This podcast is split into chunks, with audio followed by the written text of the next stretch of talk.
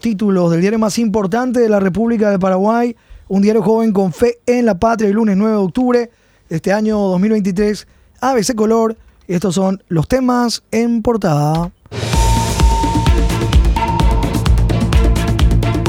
Bache arrastra historial de despojos al Estado. La finca 916 ya fue cercenada este año pese a quejas del Ministerio de Defensa Nacional. El líder de la bancada cartista en el Senado, Bachi Núñez, tiene un nutrido historial de propuestas legislativas para desafectación de tierras públicas.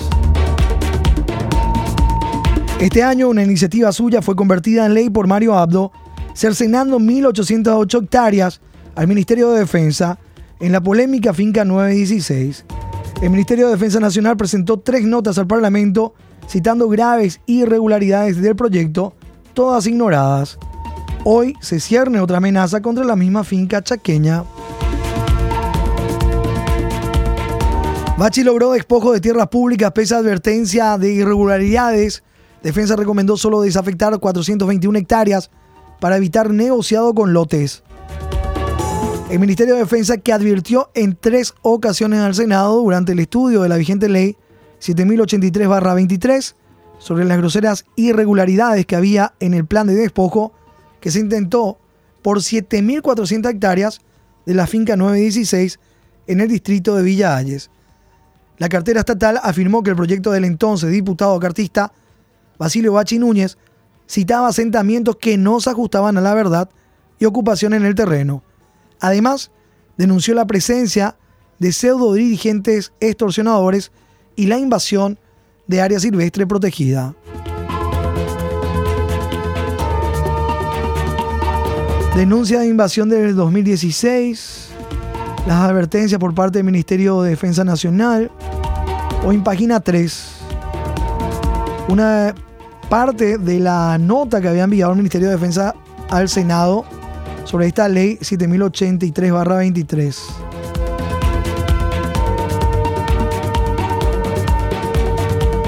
La finca ya fue cercenada este año pese a quejas del Ministerio de Defensa Nacional. Nueva amenaza de ocupación de plaza, foto en portada. El sábado y ayer, los aproximadamente 100 ocupantes de la Chacarita, que fueron damnificados por el incendio del viernes, que destruyó sus precarias viviendas, se alimentaron gracias a ollas populares. Los afectados reclaman ayuda y si no la reciben, dicen que ocuparán la plaza que se encuentra frente a la comandancia de la policía, como ya ocurrió tras un caso similar en diciembre de 2020. La Municipalidad de Asunción afirma que los alojarán albergues en la costanera y que ya no permitirá que reconstruyan sus casas en el sitio siniestrado, pues se trata de un predio municipal. Y se ve en el momento que están realizando el olla popular en estas plazas. La nueva amenaza también de ocupación. Título y foto portada del día. Municipalidad apunta a terminar con ocupación tras incendio en Chacarita. Familias quedaron sin nada y piden ayuda para alimentar y vestir a sus hijos. Página 14.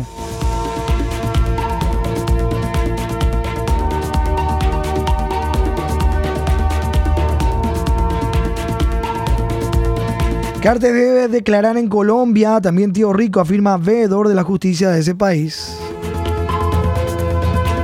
Fiscalía de Colombia comprobó datos de testigo que es clave en caso Pechi. Informe demuestra minucioso trabajo realizado por las autoridades del país caribeño. La Fiscalía de Colombia fue comprobando cada uno de los informes brindados por el considerado articulador del asesinato del fiscal antidrogas paraguayo Marcelo Pecci, Francisco Luis Correa Galeano, desde su primera declaración testifical. Correa Galeano, testigo clave en el juicio contra Margaret Chacón Zúñiga, supuesta financista del operativo criminal, mencionó a Horacio Cartes en su declaración.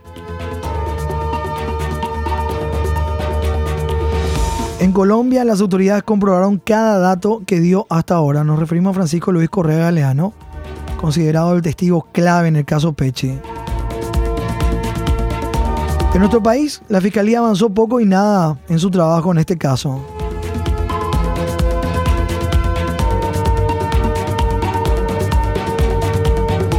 Página 2.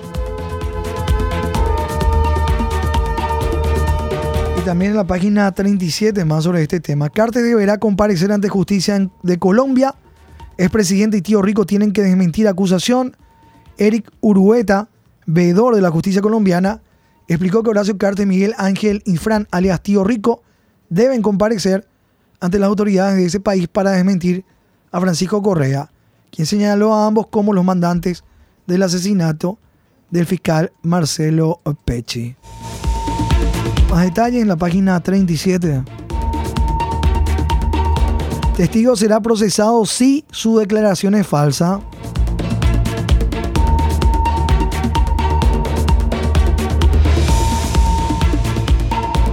Además de perder la reducción de su condena, también será procesado por testimonio falso, de ser falsa su declaración.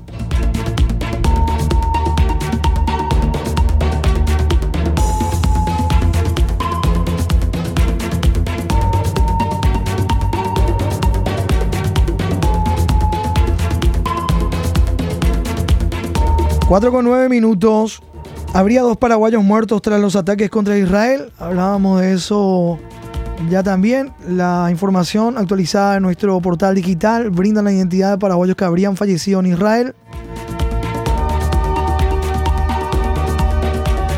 Desde la mañana del domingo empezaron a correr rumores de la posible muerte de paraguayos durante el mortal ataque lanzado por la organización islamista palestina Hamas contra Israel.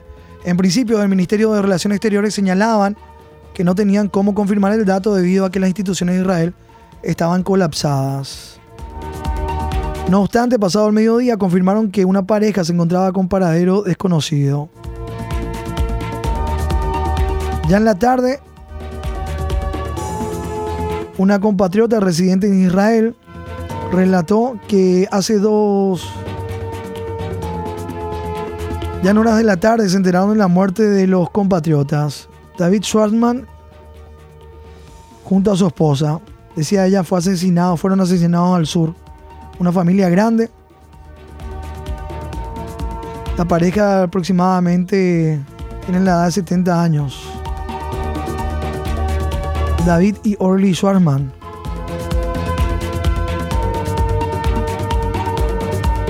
Según datos de la Cancillería, actualmente hay 160 ciudadanos paraguayos residiendo en Israel, donde se produjo el ataque que resultó con la muerte de más de 600 personas, entre israelíes y palestinos. Esta cifra era en el momento de la actualización de esta información.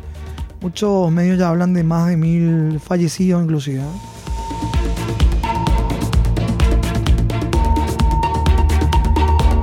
Indiferencia es cómplice de la corrupción, dice Iglesia. Monseñor Valenzuela repudia a los corruptos y dice que se cree en Dios. Son el anticristo, decía San Juan. Recuerdo obispo de Cacupe. Desde nuestra redacción regional, con este informe, Monseñor Ricardo Valenzuela dijo que los corruptos que se creen en Dios, que están entre nosotros, pero no son de los nuestros. También recordó que San Juan llamaba anticristo a los corruptos. Advirtió que la indiferencia es cómplice del crimen de la corrupción. Esto durante la misa dominical ayer en cada cupé. Salarios para el sector público crecen un 8.3% hasta septiembre, según el Ministerio de Economía.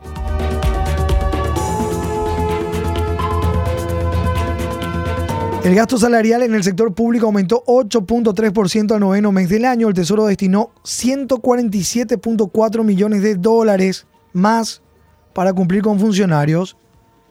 Es lo que destinó el Tesoro Público de enero a septiembre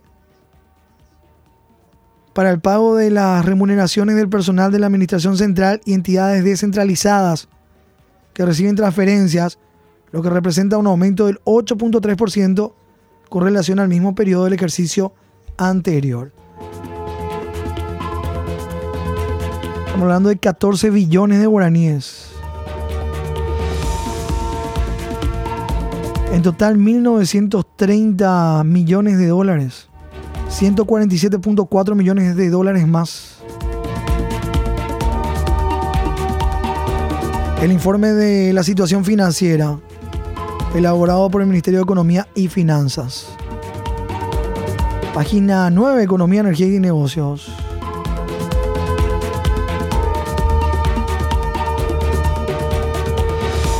Preocupa en el sector productivo la sostenida baja de precio del ganado. Cuatro frigoríficos de 11 en total alternan días sin faenar. Otro de los temas en destaque en páginas de ABC.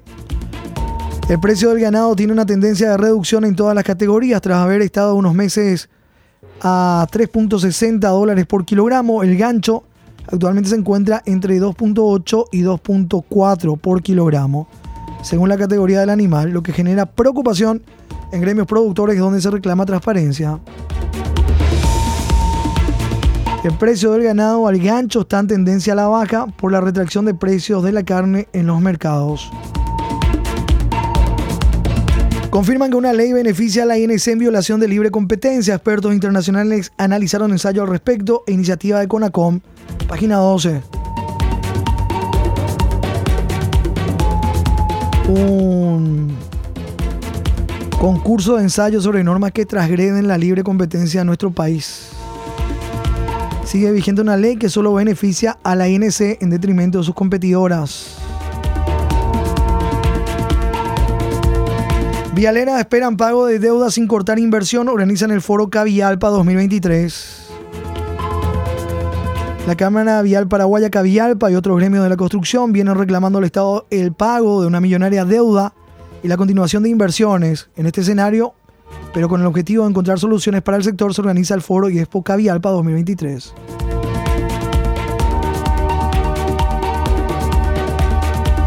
Paraguay en puerta de una nueva epidemia de dengue. El país dice que está analizando compra de vacunas. Los casos de dengue están en progresivo aumento, notificó el Ministerio de Salud y advierte que el Paraguay está a puertas de una nueva epidemia. Autoridades de la cartera sanitaria dicen que aún no adquirirán la vacuna desarrollada contra el dengue. Consultas nocturnas, 25 hospitales públicos. La lista de hospitales hoy en página 15 de nuestro impreso. Los horarios, los hospitales con atención y consultorios nocturnos. 25 en total. 4 con 15 minutos. Y al instante las noticias policiales con Hilda Vera.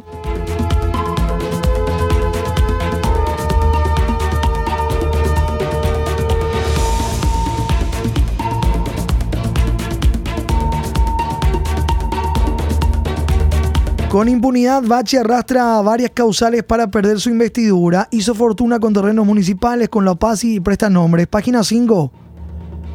El senador Basilio Bachi Núñez arrastra numerosas causales para que le sea retirada su investidura. Hizo su fortuna apropiándose de terrenos municipales con dinero de la paz y quitaba tierras a los municipios y las alquilaba al Estado mediante prestanombres encabezados por su pareja. Goza de total impunidad gracias a HC. Los casos de presunta corrupción y tráfico de influencia hoy en página 5. Basilio Bachi Núñez.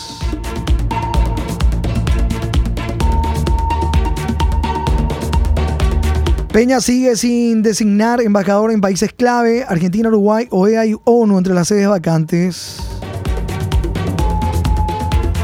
Algunas de las sedes diplomáticas sin embajador, Argentina, Israel, Corea del Sur, Cuba, Qatar, Organización de las Naciones Unidas, Organización de los Estados Americanos, Italia, Uruguay, Rusia, Alemania, Reino Unido, España, Costa Rica, Egipto, Australia. Nuestro editorial de la fecha lleva por título La moneda paraguaya va rumbo a perder su sitial. Ya en instantes. Contratapa de ABC, el tributo a la joya artesanal de Itagua. El Día Nacional de Ñandutí se conmemoró ayer en nuestro país. La recordación se realiza el segundo domingo de octubre de cada año, tal como fue establecida mediante ley 2018 en la ciudad de Itagua, cuna de la joya artesanal. Ayer debía llevarse a cabo el tradicional desfile de carrozas, pero debido a la inclemencia del tiempo, el evento fue postergado para el 14 y 15 de octubre, próximo sábado y domingo. Es lo que anunció la municipalidad. Informe nuestra compañera Lucía González desde Itagua, también con las fotos. Día Nacional en Ñandutí, segundo domingo de octubre. San Luis Beltrán, nuestro santo del día. Y nuestro ñenga de la fecha dice registro o mangoré barrios y zorro gris coimero.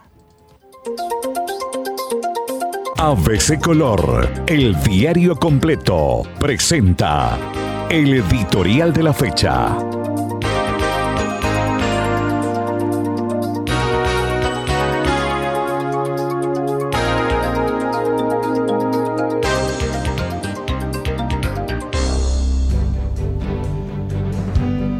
La moneda paraguaya va rumbo a perder su sitial. El pasado 5 de octubre, la moneda nacional, el guaraní, creada en 1943, cumplió 80 años, durante los cuales nunca ha sufrido un cambio de denominación y recorte de ceros, lo que la convierte en una de las más estables, no solo de la región y de América Latina, sino del mundo.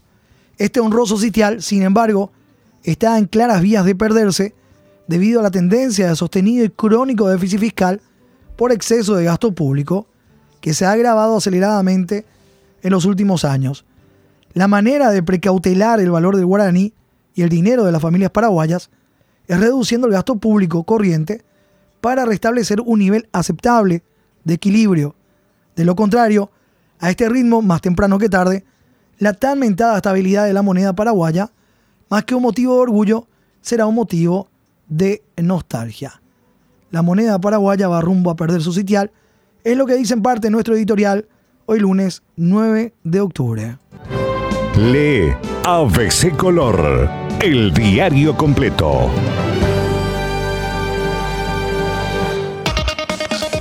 Hoy con nuestro diario, suplemento motor, suplemento deportivo. Celebración internacional, dice el suplemento motor. El karting fue a Formosa, Argentina. Todos los detalles del mundo motor. Hoy con nuestra edición el suplemento motor de ABC Color y también palpitando ya lo que va a ser la jornada por eliminatorias, los preparativos con el Garnero, ya los trabajos hoy de la selección nacional en el centro de alto rendimiento del PANE. Lo tenemos ahí en la foto a Daniel Garnero, que comenzará a juntarse con casi todos los futbolistas convocados, palpitando los dos desafíos en la ruta hacia Estados Unidos, Canadá, México.